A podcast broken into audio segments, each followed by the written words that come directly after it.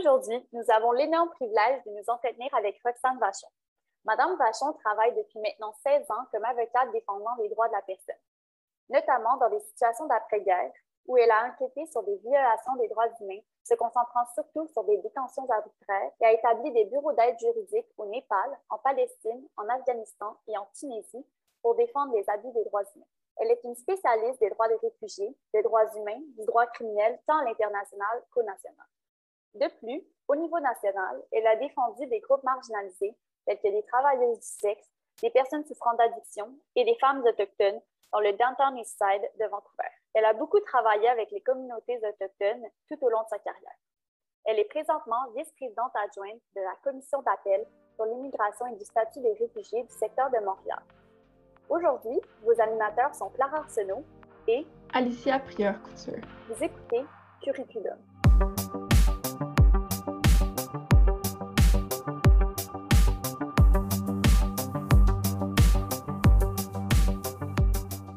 On voulait juste commencer par euh, une question vraiment de base euh, pour vraiment initier euh, un peu à connaître un peu votre parcours. Comment vous avez réussi à plaider finalement à l'international? Est-ce qu'il y a des études pour, pour plaider à l'international? Est-ce qu'il faut suivre un cours en particulier? Non, moi, j'ai fait mes études en droit à l'Université de Montréal. Donc, ça, c'est la base de mon parcours.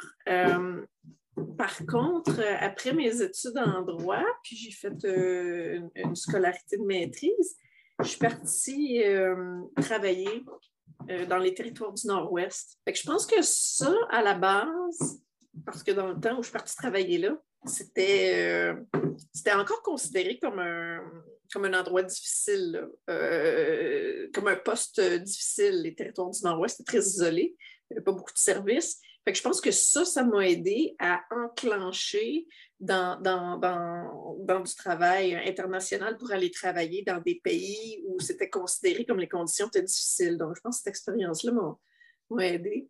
Plus tard dans mon parcours, j'ai fait euh, mon, mon cours de Common Law, le programme national. C'est que je pense que la combinaison des deux, puis avoir travaillé dans des conditions difficiles, ça a été ça un peu qui a, aidé à démarrer dans, les, euh, dans le territoire du Nord-Ouest, c'était avec euh, les communautés autochtones? Oui, bien, dans les territoires du Nord-Ouest, dans le fond, je travaillais euh, pour le ministère de la Justice là-bas. Et puis, on faisait de la rédaction législative. Fait qu'on faisait de la, rédaction de loi en, français. Mais il y avait aussi un dossier de langues officielles, puis des langues officielles autochtones euh, là-bas quand même. Hein. Euh, je ne sais plus maintenant il y en a combien, mais dans le temps, je pense qu'il y en avait 10 ou 11, puis c'était des langues officielles.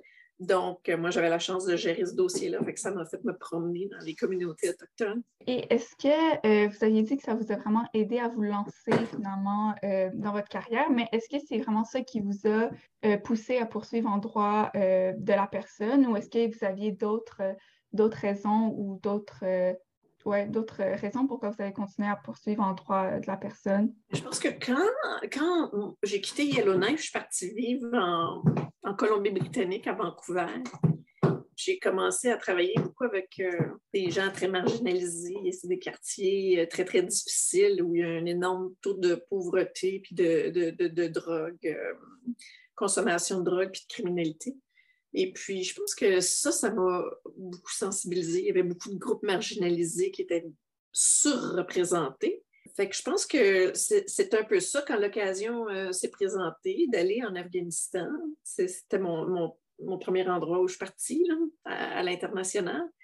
Quand l'endroit, quand le moment s'est présenté, je pense que euh, j'étais déjà euh, sensibilisée puis, puis intéressée aux, abus mais aux abus étatiques, tu sais, dans le fond, au droit pénal, aux, aux, gens qui sont abusés euh, par l'État. Mm-hmm.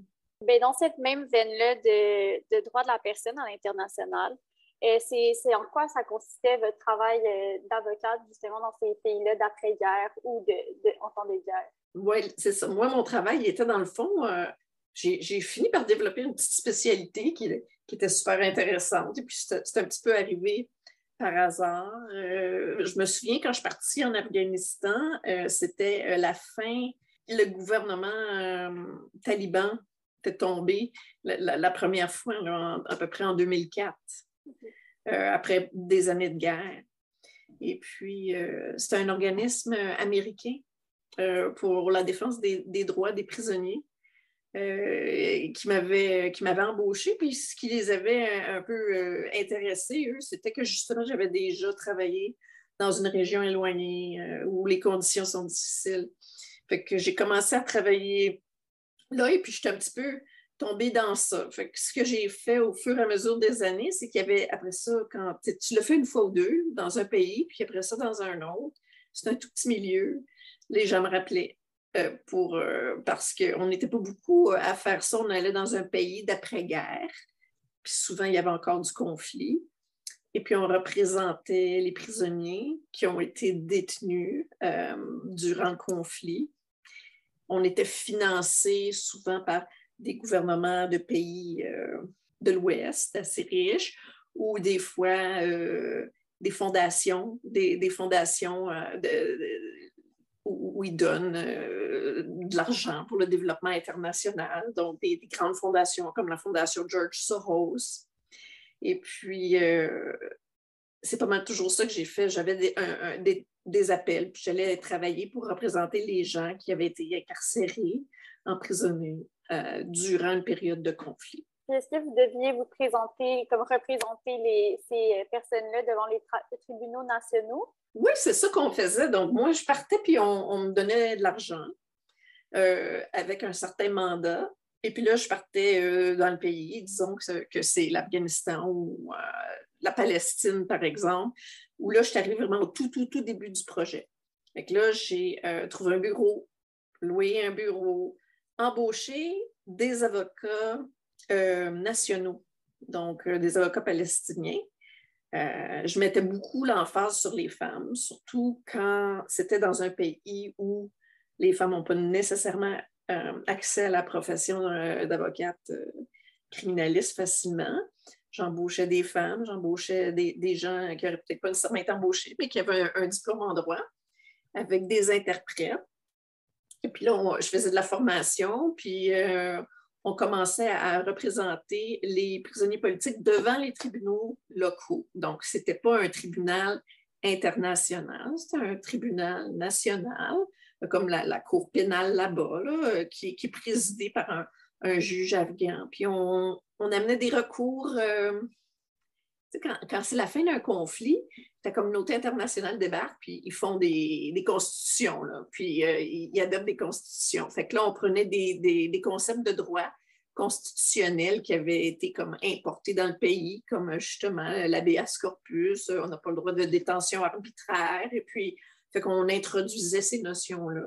On profitait du fait qu'il y avait une communauté internationale qui était là. Euh, selon vous, l'état du droit dans ces pays-là, est-ce que ça permet de faire respecter euh, ces notions-là qui sont plus justement exportées d'ailleurs? Il y a des, ça dépend de la réceptivité. Moi, je dirais que les juges, là-bas, comme partout dans le monde, il y a des gens plus ouverts, plus expansifs, puis il y en a qui sont beaucoup, beaucoup moins. Donc, euh, si je pense en, Afghanistan ou en Palestine ou en, Tunisie, il y avait des, des, euh, des juges qui étaient, qui, étaient, qui étaient très ouverts à ces concepts de droit-là, puis il y en a d'autres qui étaient très conservateurs. Mais euh, c'est sûr que quand il y, a une, révolution ou une guerre qui s'est finie puis qui n'a pas, pas, fonctionné, puis les Nations unies arrivent là, puis la première chose qu'ils font d'habitude, eux, c'est qu'ils commencent à élaborer une constitution hein, pour, pour, le pays. Donc, euh, il y avait toutes sortes de droits, la présomption d'innocence, puis tout ça qui sont incorporés dans leur constitution. Fait que là, c'est nouveau. Fait que on, a la chance d'arriver puis d'amener ça à ces juges-là. Les juges qui sont aventuriers, ouverts d'esprit, ben écoute, il ne faut pas que tu aies peur de tripoter. Là, la détention arbitraire, où les gens, il y a des pays où les gens sont convaincus que leur seule façon d'avoir une confession, c'est par la torture. Puis ils disent, mais si tu ne tortures pas le monde, comment tu fais pour avoir une confession? Alors là, il faut essayer d'expliquer, mais n'importe quoi qui est dit sous la torture, c'est pas fiable. Les gens vont dire n'importe quoi sous la torture. Il faut, faire euh, cette éducation-là. Il ne faut pas avoir peur de se cogner la tête. Euh, se cogner le nez dans la porte euh, bien des fois, mais ben, l'ouverture se fait tranquillement. Est-ce que vous avez des exemples où est-ce que vous aviez plaidé qui était assez marquant ou qui vous a marqué personnellement? Je me souviens au Népal, les gens, il y, a beaucoup de gens qui ont été emprisonnés par la, après la révolution, maoïste qui, qui, a échoué. Et puis, ils étaient emprisonnés pour toutes sortes de raisons. Puis, il y avait une espèce de, système d'amende. Et puis, ce système d'amende-là, ça faisait que les gens de caste inférieure, parce qu'au Népal, euh, même si les castes, c'est plus légal, c'est encore un système euh, qui, fonctionne. Et puis, euh, les gens de caste inférieure, finalement, avaient des, Ils ne réussissaient pas à sortir de prison. Là. Tu pouvais être là pour une infraction assez, assez mineure. Euh, durant un temps de guerre, tu n'avais pas tes papiers, tu n'avais pas ton identification avec toi, tu étais parti, euh, tu étais sorti euh, plus tard que le couvre-feu. Et puis, même si la, la, peine était, l'amende n'était pas grosse, mais si tu appartenais à une caste inférieure, tu réussissais jamais. Donc, ça voulait dire que tu allais passer 20, 30 ans en prison pour, pour avoir eu une, avoir fait quelque chose d'assez anodin ou de, pas très sérieux. Fait qu'on a justement fait un, recours constitutionnel pour dire que finalement, est-ce que ça, revenait, ça, à pénaliser les, gens de caste inférieure, et puis c'était pas légal. Puis on a réussi. Ça, ça a donné, ça a ouvert la porte à, à, toutes sortes d'autres choses, euh, comme euh, l'éducation, puis euh, pour... ça, ça, a, fait des, petits, ce recours-là. Puis en Afghanistan, on a fait un recours massif pour euh, faire sortir les mineurs de détention adulte. Et puis, euh, avec la Croix-Rouge, on a, on a fait sortir euh, plusieurs, plusieurs mineurs. Et puis, on a réussi à changer la culture en faisant un habeas corpus pour sortir les mineurs des, des prisons d'adultes. On a tranquillement, au fur et à mesure des années, parce que je suis allée, moi, plus qu'une fois en Afghanistan, fait que j'étais capable de voir le progrès. Puis à la fin, ça allait de soi euh, que les juges allaient plus mettre les, enfants avec les adultes. Euh, puis il n'y a, pas juste le travail qu'on a fait nous, il y a l'UNICEF et puis tout le monde qui était là. Donc, euh, oui, il y a du travail super bien dont, je suis super fière que, que les gens là-bas continuent. Par exemple, comment vous voyez la situation maintenant en Afghanistan à la lumière de votre travail, puis vous êtes allé plusieurs fois, votre expérience? Ah, c'est tellement triste. Euh, quel recul. Euh, on, les a laissés, on les a laissés tomber, ça c'est sûr. Et puis, euh, je ne suis pas le président des États-Unis, mais il, y avait, y avait du progrès quand même en Afghanistan. Il y avait. mais le, plus ça allait, plus le retrait des Américains s'approchait, plus, plus les talibans gagner du terrain. Mais euh, le plus tragique, ça va être pour, pour les femmes qui vont vivre un, gros recul pour les, pour les filles. Et puis, c'est toujours les femmes puis les filles, de toute façon, qui, qui prennent, qui prennent le recul les premières. Et, puis, c'est bon, non, c'est vraiment dommage parce qu'il y avait une période de. Il y a quand même eu une période de stabilité, une période de progrès. Il y a eu énormément d'investissements de la communauté internationale. Euh, je pense que la plupart des Afghans sont archi motivés euh, à sortir de, d'avoir une, société. Je ne pense pas qu'ils ont le goût d'avoir une société comme la nôtre, mais ils veulent une société euh, plus juste et plus démocratique. Mais là, je pense que ça va être un certain temps qui arrive. Mais j'imagine qu'avec, comme vous disiez, là, quand vous parliez que finalement vos, vos, demandes juridiques comme l'ABS corpus s'intégraient un peu dans la culture, peut-être que ça reste imprégné en eux, puis même si les talibans arrivent, ils vont quand même se souvenir je pense que Tu sais, quand j'étais là, moi, les gens, quand j'étais là en 2004, les gens disaient, moi, je me souviens, en Afghanistan, les gens disaient, moi, je me souviens avant que les Russes arrivent, parce que les Russes, euh, évidemment, ils ont, envahi l'Afghanistan. Avant que les Russes arrivent, et qu'il y ait la, guerre en 1990, dans les années 70, euh, l'Afghanistan, c'était comme les femmes se promenaient en mini-jupes, travaillaient, la société était ouverte les gens se souvenaient de ça. Fait que je pense qu'en quelque part, c'est, c'est sûr que les gens y goûtent, puis ça reste dans, la conscience collective, et puis, puis ça ne disparaît pas mm-hmm. complètement. Mm-hmm. On l'espère. Euh, tu, peux tu, peux couper toutes les fleurs, mais tu ne peux pas arrêter le gazon de pousser. C'est bien dit. En fait, justement, là, comme vous parliez euh, que vous travaillez au Népal, au Taliban, en Palestine, c'est quand même des, endroits dans le monde qui euh, sont assez instables. Est-ce que c'est un, métier dangereux d'être finalement avocate des droits de la personne? Est-ce que les gouvernements vous empêchaient de faire votre travail? Oui, ça c'est sûr. il y a des gouvernements qui, qui était très hostile. moi, je suis allée au Sri Lanka pour euh, faire une étude de droit de la personne euh, quand les, accords de paix ont été signés, puis j'ai été obligée de partir après deux semaines. C'était à la guerre civile, ça? Mm-hmm. Et puis, c'est ça. Puis euh, là, il y a eu les accords de paix signés. Et puis, j'étais là deux, trois semaines. Puis à un moment donné, mon chauffeur, il m'a dit, écoute, on, nous suit. Puis on nous, on nous arrêtait beaucoup pour nous demander nos papiers. Puis mon chauffeur, qui était euh, sri lankais, il m'a dit on, nous suit. Puis il dit Madame, tu sais, toi, tu as des enfants, puis tout ça, il faudrait que tu partes. Et puis euh, là, j'ai commencé à remarquer. Puis j'ai appelé euh, mon employeur, puis la personne qui m'avait donné le contrat, puis ils ont dit Laisse faire bien temps. Reste pas là. Ça ne vaut pas la peine parce qu'au Sri Lanka, ils niaisaient pas, les journalistes, puis les les activistes du droit de la personne, ça disparaissait à droite à gauche, à. Fait que je suis partie euh, après deux semaines. C'était rendu clair que c'était trop dangereux. En Afghanistan, c'était dangereux parce que la violence était tellement aléatoire. Il y avait toutes sortes d'attentats suicides. Il y en a d'ailleurs un où j'habitais. Puis il y a des gens qui sont décédés pendant que j'étais là. C'est proche de Kandahar? Non, moi, j'étais à Kaboul. Ça ne vous a pas déstabilisé? Vous avez quand même continué à travailler même s'il euh, y a eu un attentat suicide euh, où vous viviez? C'est vrai que je, suis restée. Euh, c'est bizarre, qu'est-ce qui se passe quand tu travailles dans un pays comme ça? C'est que ton normal change. Hein? Parce que c'est comme un petit peu la, même histoire que la grenouille dans le pot. Là. si tu mets la grenouille dans l'eau bouillante, elle va sortir. Mais si tu fais juste monter la température tranquillement, tranquillement, tranquillement, tu t'habitues. C'est un peu ça. Tu t'habitues à un milieu de plus en plus dangereux, de plus en plus étrange. Puis là, tu commences à rationaliser tout d'un coup, il y a un attentat suicide où tu habites, puis là, tu te dis, ah ben là, il n'y en aura pas un autre, il y en a eu un, je suis correct, je dois être correct pour un bout. Fait que, tu commences à penser un peu différemment. Quand tu es là-bas, je pense qu'il faut que ton cerveau fasse l'ajustement. OK, c'est bon. Sinon, tu ne sors pas, tu peux pas. Sinon, tu ne peux vraiment pas faire ce travail-là. OK.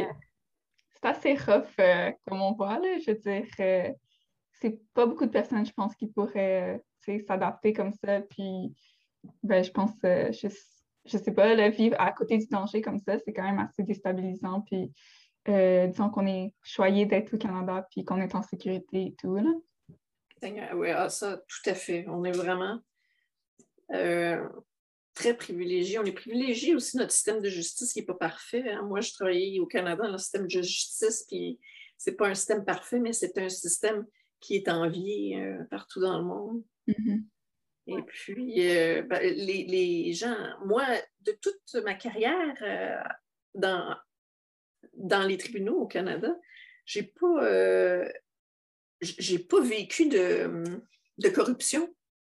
Tu sais, des, des, juges corrompus, des procureurs corrompus, ça n'existe ça, ça pas, ça se voit pas. C'est impensable ici.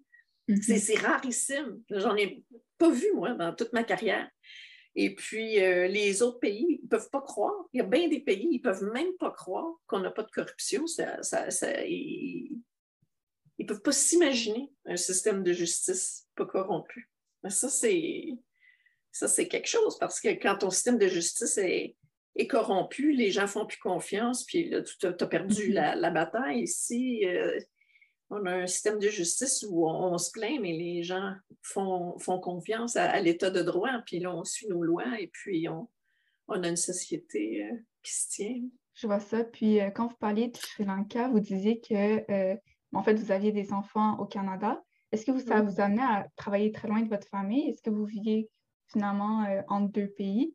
On se demandait surtout, comme par exemple, vous êtes une femme, puis vous avez eu des enfants, puis peut-être qu'il y a des auditeurs qui veulent finalement avoir une famille, mais travailler aussi à l'international. Comment vous avez finalement fait le lien entre travail et, famille? Je pense que je pense que c'est difficile. Je pense que c'est des sacrifices. Tout le monde, tout le monde, surtout les femmes, mais tout le monde, à un moment donné, sacrifie dans sa carrière. Moi, j'ai j'ai eu la carrière que je voulais. J'ai suivi la voie que je voulais.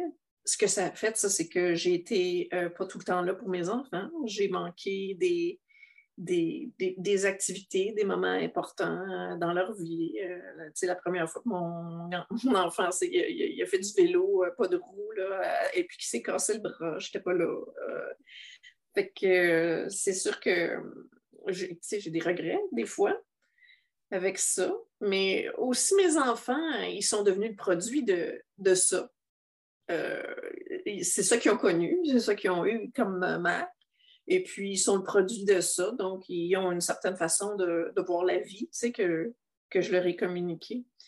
Puis, comme femme, tu ne peux pas faire ça euh, sans, sans autres femmes dans ta vie. Ben, ben, moi, il y avait le père de mes enfants qui était là, et puis qui ne voyageait pas, puis qui, qui m'a appuyé beaucoup. Puis ensuite de ça, il y a toutes les femmes qui sont là, qui s'occupent du soccer, qui s'occupent de la bibliothèque à l'école, qui font du bénévolat, qui faisaient des lifts à mes enfants. Toute cette communauté euh, de femmes-là, euh, dans le fond, on est toutes liées euh, les, les unes aux autres. Sans elles, les femmes qui ont des carrières un petit peu moins excitantes que ça, moi, j'aurais pas pu faire fait que c'est juste de, se rendre compte qu'on fait partie d'une tapisserie, puis il faut être reconnaissant les uns des autres. On, a toute notre petite partie là-dedans. Que vous avez pu euh, amener votre famille avec vous ou c'était trop. Euh, Aucun endroit. C'était tous des pays de conflit.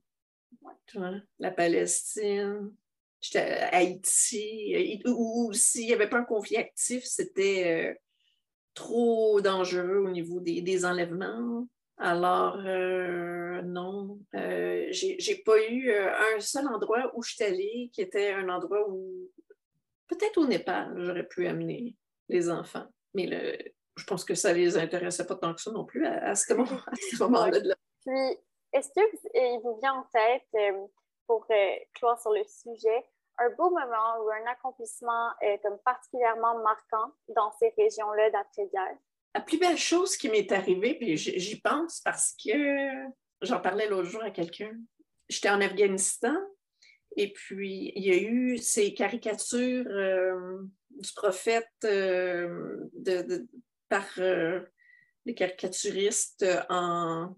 Non, c'était pas Charlie Hebdo, je pense que c'était en Norvège. Et puis, il y a eu une énorme manifestation d'Afghans euh, ça, avait scandalisé euh, l'Afghanistan, puis il y a eu une grosse mobilisation, une grosse manifestation, puis ils étaient très en colère, et puis là, ils ont commencé à, mettre des, ONG, mettre le feu, euh, et puis lancer des cocktails Molotov, et puis les gens, ils s'en prenaient aux, aux expatriés, puis à la communauté internationale qui était là-bas, sur place. Et puis, j'étais là, moi, je travaillais avec mes les avocats, puis le, personnel euh, afghan. Puis à un moment donné, je leur ai dit, là, je voyais bien que la foule se déplaçait puis s'emmenait vers un petit peu la rue où, moi j'étais, là, et puis eux, ils travaillaient tous là, puis eux, bien, s'ils se font identifier, un peu comme les, interprètes afghans maintenant, s'ils sont identifiés à travailler avec des, pays comme de l'Ouest, là, qui, qui ont insulté le, prophète. Donc, euh, j'ai dit, allez-vous-en tous chez vous, partez, partez, partez. Et puis mon euh, chauffeur, il a dit, ben moi, je pars pas, je vais, rester avec toi. Et puis j'ai dit, ben on va mettre de l'essence dans la voiture, puis laisse-moi les clés. Puis moi, si j'ai besoin, je vais partir. Puis il est allé chercher un, derrière le bureau où je travaillais, qui était finalement une maison. il y avait une espèce de petite ville, euh, tout en tout en terre, puis en boîte, avec des maisons faites en boîte, là, puis c'était vraiment très pauvre, c'était des paysans, et puis c'était tout comme un espèce de petit labyrinthe, tout en terre cuite.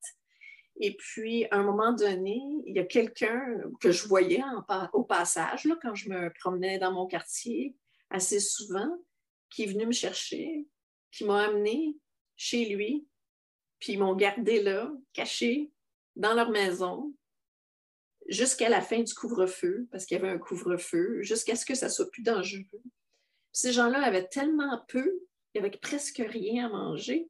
Puis c'était une grande famille, puis je suis restée là trois, quatre jours, puis il, il me donnait, il y avait un morceau de viande pour toute la famille qui était assise, puis à chaque souper, il me donnait à moi le plus gros morceau, le plus beau morceau. La femme était assise à côté de moi, puis elle me déchiquetait le plus beau morceau pour que je l'aie, moi. Euh, et puis, il y a des gens qui me disent des fois, mais tu n'avais pas peur, tu ne savais pas ce qu'ils allaient te faire, ces gens-là. Mais je dis, à un moment donné, quand tu es dans la merde, il faut bien que tu fasses confiance à, à quelqu'un. Puis, la nature humaine. Je me suis dit, ça, c'est vraiment le plus bel acte de générosité. Euh, ils m'ont caché là. Dieu sait ce qui serait arrivé si ils ne m'avaient pas caché, puis ils m'ont nourri. Et puis, euh, c'était des gens mm-hmm. qui vivaient dans la grosse pauvreté. Donc ça, je pense que c'est mon, moment favori. Ouais, c'est vraiment beau. Mm-hmm, vraiment. Oui, ouais, ouais, c'était vraiment assez extraordinaire. Cette femme-là qui prenait soin de moi. Tu sais, d'une femme à l'autre. Puis vous avez aussi travaillé, euh, en fait, on va faire un peu le lien avec euh, ce que vous avez, vous avez travaillé à Downtown Eastside, à Vancouver. Donc, euh, vous avez aussi travaillé finalement au national.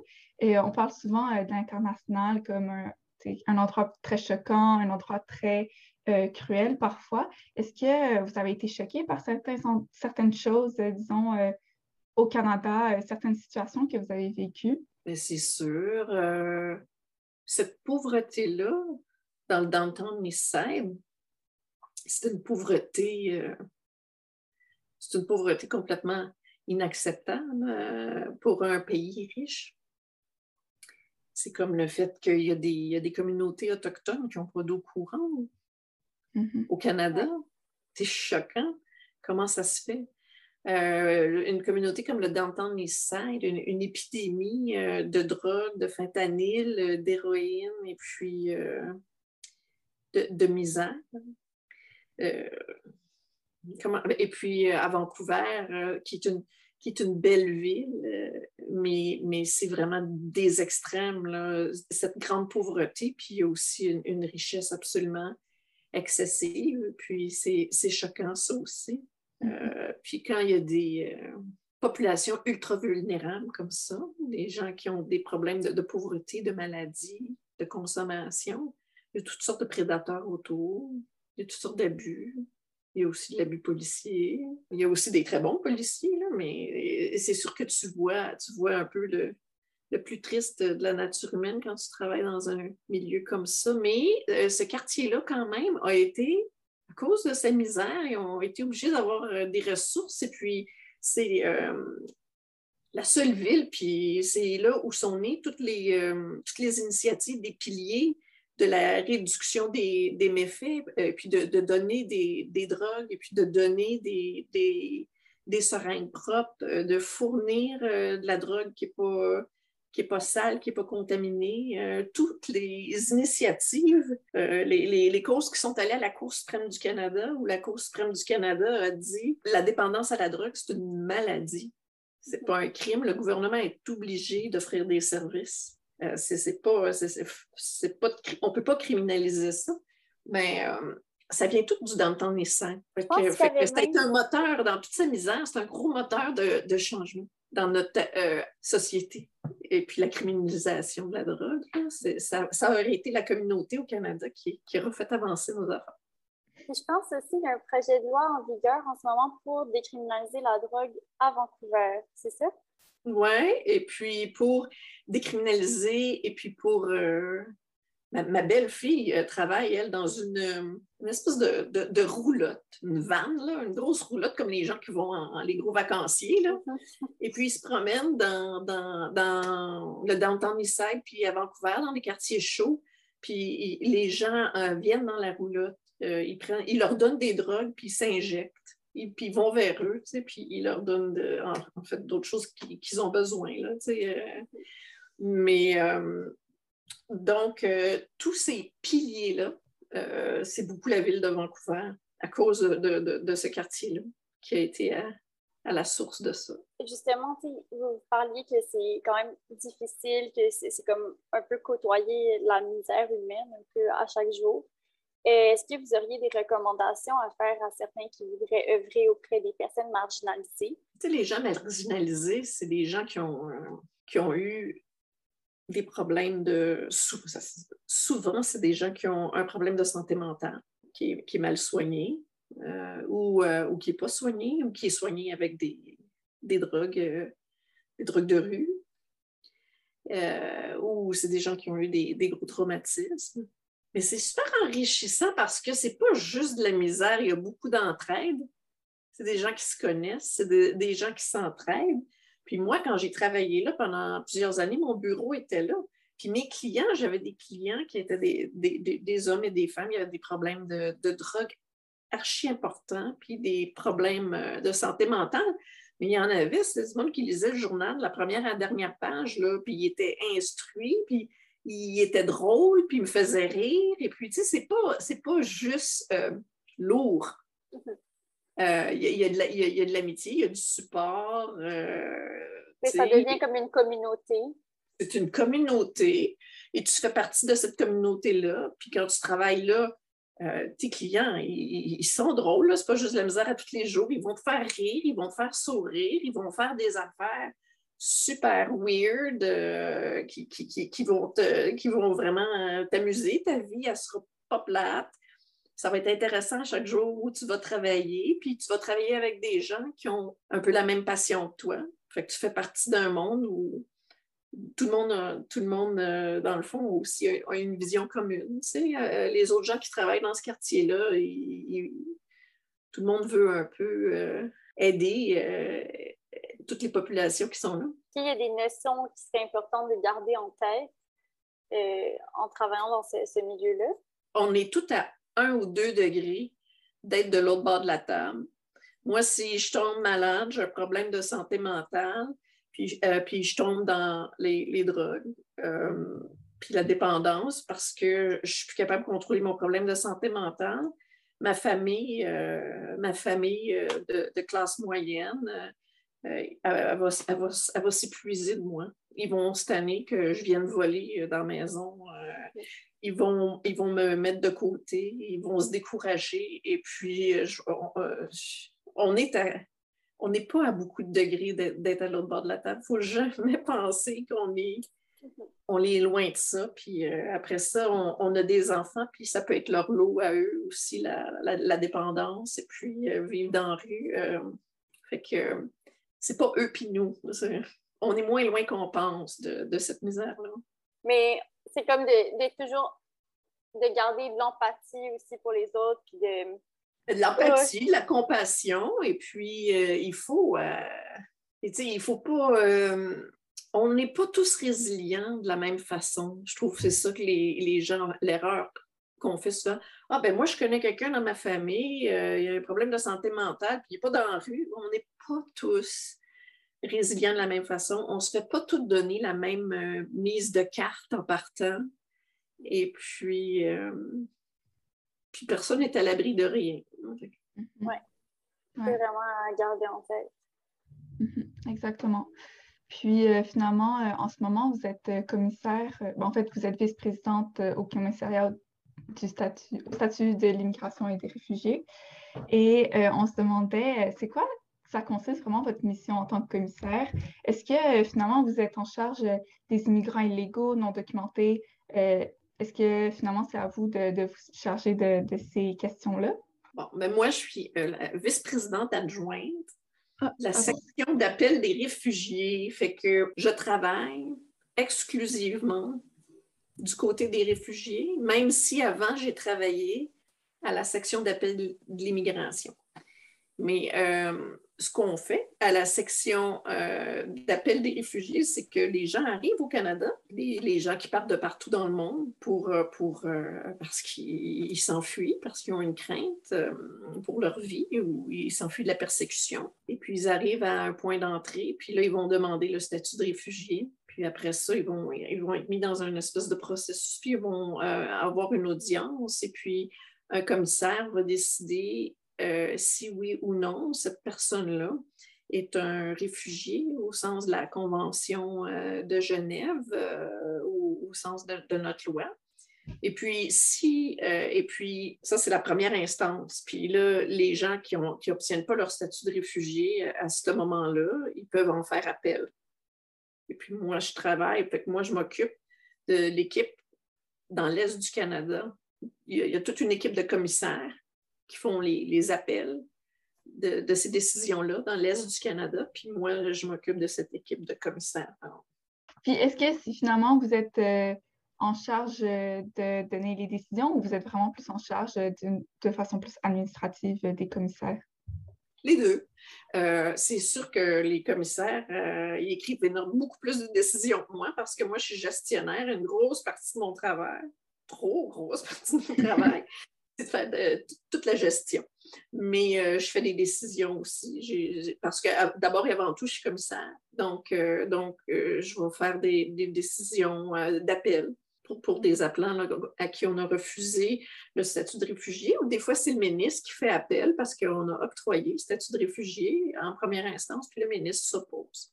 C'est sur quelle comme notion qui peut s'opposer à accorder un titre de réfugié? Parce que les papiers sont pas les mêmes qu'une immigration normale.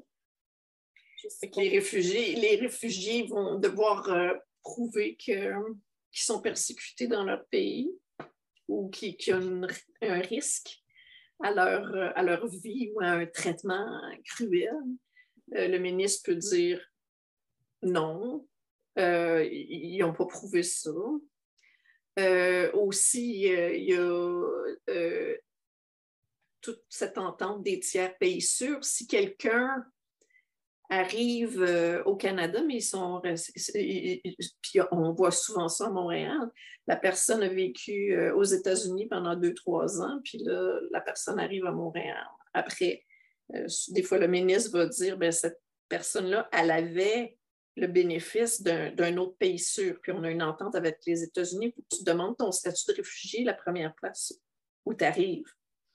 Mais dans le cas des réfugiés euh, qui arrivaient et puis qui étaient là pendant l'administration américaine précédente, il y en a énormément qui sont partis euh, durant l'administration Trump et puis qui, sont, qui ont essayé de monter au Canada, même si ça faisait quelques, mm-hmm. quelques années qu'ils étaient aux États-Unis parce qu'il y avait des déportations massives. Euh, il y en a encore d'ailleurs. Euh, les gens se font déporter euh, aux frontières et puis partout. Donc, euh, il y a des gens qui viennent au Canada parce que parce qu'ils ont peur de, se faire déporter ou se mm-hmm. faire mettre dans un avion puis se, faire reconduire en, quelque part. Donc, donc il, arrive, il arrive au Canada et puis là, ben, des fois, le ministre va dire ben non, mais il arrive d'un pays sûr, il aurait pu demander l'asile aux États-Unis. Puis les mm-hmm. gens, eux, vont dire ben ça ne sert à rien de demander l'asile aux États-Unis un, je ne l'aurais pas eu. Deux, il m'aurait reconduit aux frontières du Guatemala pour me retourner chez moi. Fait, fait tout ça. Puis est-ce qu'ils peuvent retourner aux États-Unis pour redemander ou là, c'est mort pour eux? souvent, ils viennent, ils passent par, par une, voie irrégulière qu'on appelle. Là. Mm-hmm. Fait que, ils, peuvent aller, puis ils, vont, ils viennent, mais si personne ne le sait, ils vont retourner aux États-Unis, ils peuvent demander euh, l'asile là-bas. Mais là, si on leur a refusé l'asile ici, les, ils retournent aux États-Unis, ça, c'est connu. Euh, puis quand on leur refuse l'asile ici, ben, ils ont quelques recours quand même. On ne déporte pas des gens comme ça. Hein. au Canada, on, a un, ils peuvent faire appel à la division où moi je travaille. Ensuite de ça, si nous, on a fait quelque chose de vraiment injuste dans le processus, là, on n'a on a, on pas respecté des principes de justice naturelle, ils peuvent aller à la Cour fédérale. Sinon, on fait des évaluations de risque avant renvoi. Il y a des gens aussi, on, il y a des fonctionnaires qui évaluent le risque de renvoyer quelqu'un. Si nous, on dit la personne devrait être renvoyée, ce n'est pas un, un, réfugié ou une réfugiée, et puis avant d'y retourner, même là, on fait une analyse de risque pour être sûr que ce n'est pas trop dangereux. Puis des fois, ce qu'on fait, c'est qu'ils restent ici, puis ils sont, sont juste pas. Euh, il y a même des pays où on ne déporte pas, comme l'Afghanistan. Donc, les, gens, même s'ils ne sont pas des réfugiés, ne vont pas être déportés. Puis c'est quoi leur statut en attendant? Ils, sont, ils, ont, un, ils, ont, ils ont un visa et puis ils, peuvent être ici. Ils ont euh, accès à l'éducation, la santé, mais ce pas des résidents permanents.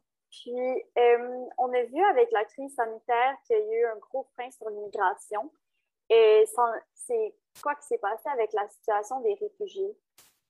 Avec la crise sanitaire, tu m'as dit? Oui, c'est ça. en fait, je peux reposer la question.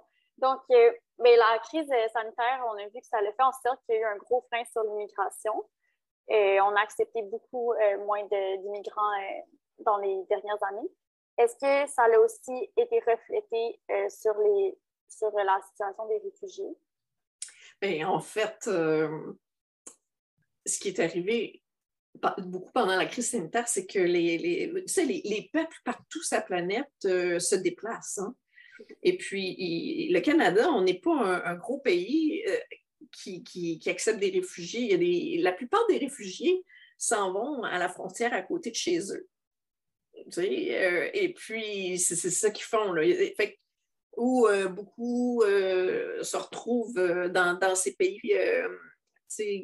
à la frontière entre deux mondes, comme la Turquie. Eux, ils, ont beaucoup, beaucoup plus de réfugiés que nous, puis beaucoup plus de demandes. Mais là, pendant la crise sanitaire, toutes les frontières étaient fermées. La plupart des pays avaient des restrictions et puis des, frontières étaient gardées et puis les, gens ne pouvaient plus se déplacer d'une frontière à l'autre. Donc, les, gens pouvant plus se déplacer, il n'y a pas eu de, il n'y a pas eu beaucoup de demandes de, réfugiés parce qu'il n'y avait pas de déplacement, parce que les frontières étaient fermées pour des raisons sanitaires.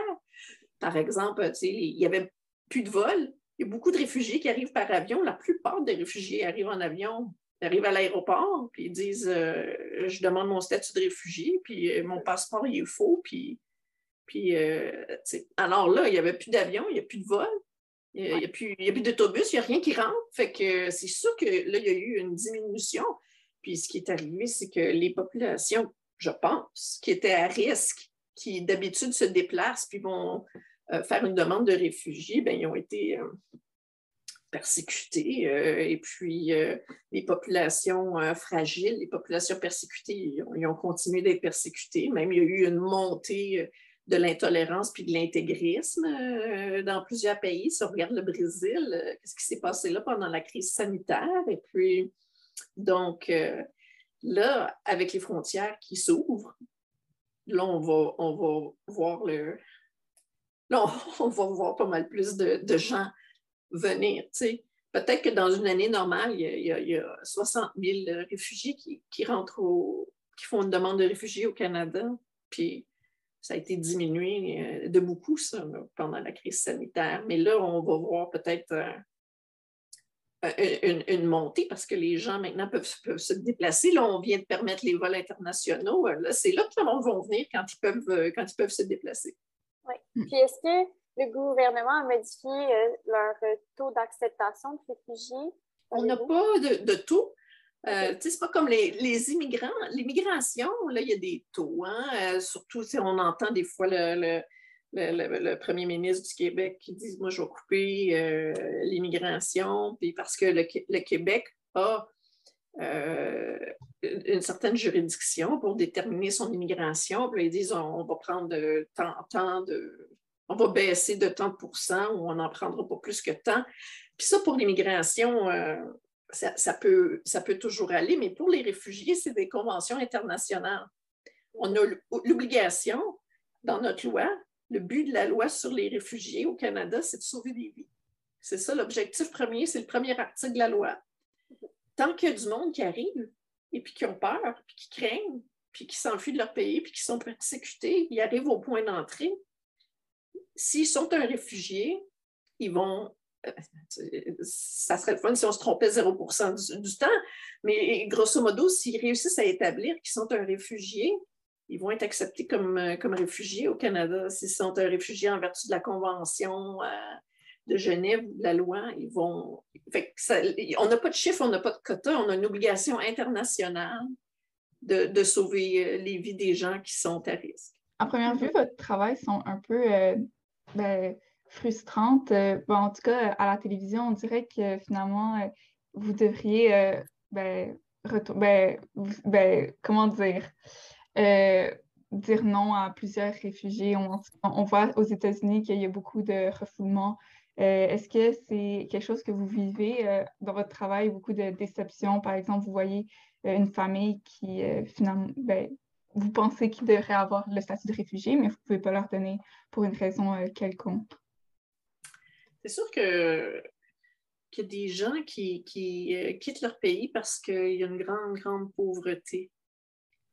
Il y a des gens qui quittent leur pays parce qu'à cause du réchauffement climatique, euh, ils n'arrivent plus à, être agriculteurs et puis ils meurent de faim.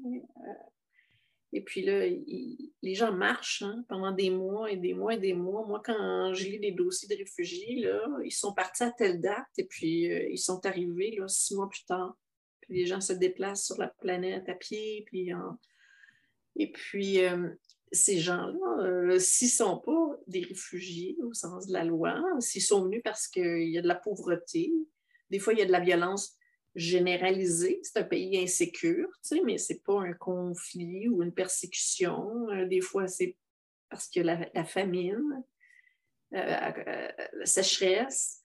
Ça, ce n'est pas des réfugiés. Euh, ils arrivent ici, puis ils n'auront pas le statut de réfugié, mais euh, au Canada, quand même, les gens ont un recours euh, au ministre pour des motifs humanitaires.